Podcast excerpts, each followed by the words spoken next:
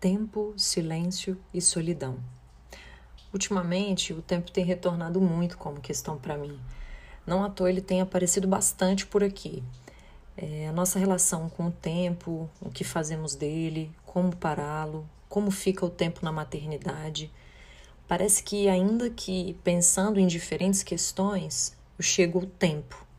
Eu tenho sentido que, no fim das contas, a gente está sempre falando de tempo, do tempo. É, na última coluna do Julian Fuchs, ele se pergunta como escrever sem solidão. É um texto muito bonito, como todos os outros dele, e ele lembra dessa imagem do escritor solitário que se coloca num local distante para que ele chegue a escrever. E, e a solidão acabou se tornando isso, né? Tão difícil de alcançar. Uma solidão não como abandono, como ele mesmo diz, mas aquela da intimidade com a gente mesmo, do silêncio, do retiro. E, e quando eu falo disso agora, eu me pego quase confundindo silêncio e solidão, sentindo como se essas duas palavras fossem quase que sinônimas. E de um modo que esse par fica parecendo indissolúvel. E logo em seguida se junta para mim a esse par o tempo. Esse que vem me acompanhando, se relançando como pergunta, fazendo interrogação. E é então que chega essa pergunta que parece boba. Afinal, o que é o tempo? O tempo é essa coisa tão abstrata, tão impalpável, intangível, para a qual a gente vai criando marcos, divisões que vão ajudando a nos localizar. É, tempos atrás, o tempo era marcado somente pela natureza, pela posição do sol. Depois, o sino da igreja vem dividi-lo. Então, a gente chegou aos segundos, aos minutos, às horas, aos dias, às semanas, aos meses, aos anos, às décadas.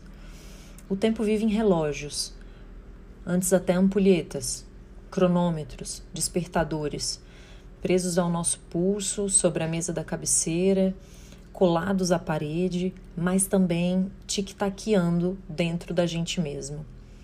Por vezes o tempo ganha corporeidade, pode-se senti-lo atrás das costas, pressionando apressando a gente. Outras vezes o tempo para, suspenso no ar, pausando a vida. Tantas vezes ele parece pouco, insuficiente, diminuto mas também pode entediar, parecer dilatado, até desnecessário. O tempo está em todo lugar, em lugar nenhum. E eu lembro agora de um trava-língua da infância, pura sabedoria popular. O tempo perguntou para o tempo quanto tempo o tempo tem. O tempo falou para o tempo que o tempo tem tanto tempo quanto tempo o tempo tem. Quanto tempo o tempo tem? Quanto tempo temos? Será que o tempo é o que fazemos dele? Para sentir o tempo, talvez a gente precise mesmo do silêncio e da solidão. Ouvir o próprio vazio, sentir o próprio tempo, estar conosco e mais ninguém. Fugir do barulho ou silenciar para justamente ser capaz de escutá-lo. Aí, quem sabe, escrever. Eu tomo então emprestadas as palavras do Caetano na música Oração ao Tempo. O que usaremos para isso fica guardado em sigilo. Tempo, tempo, tempo, tempo. Apenas contigo e migo. Tempo, tempo, tempo, tempo.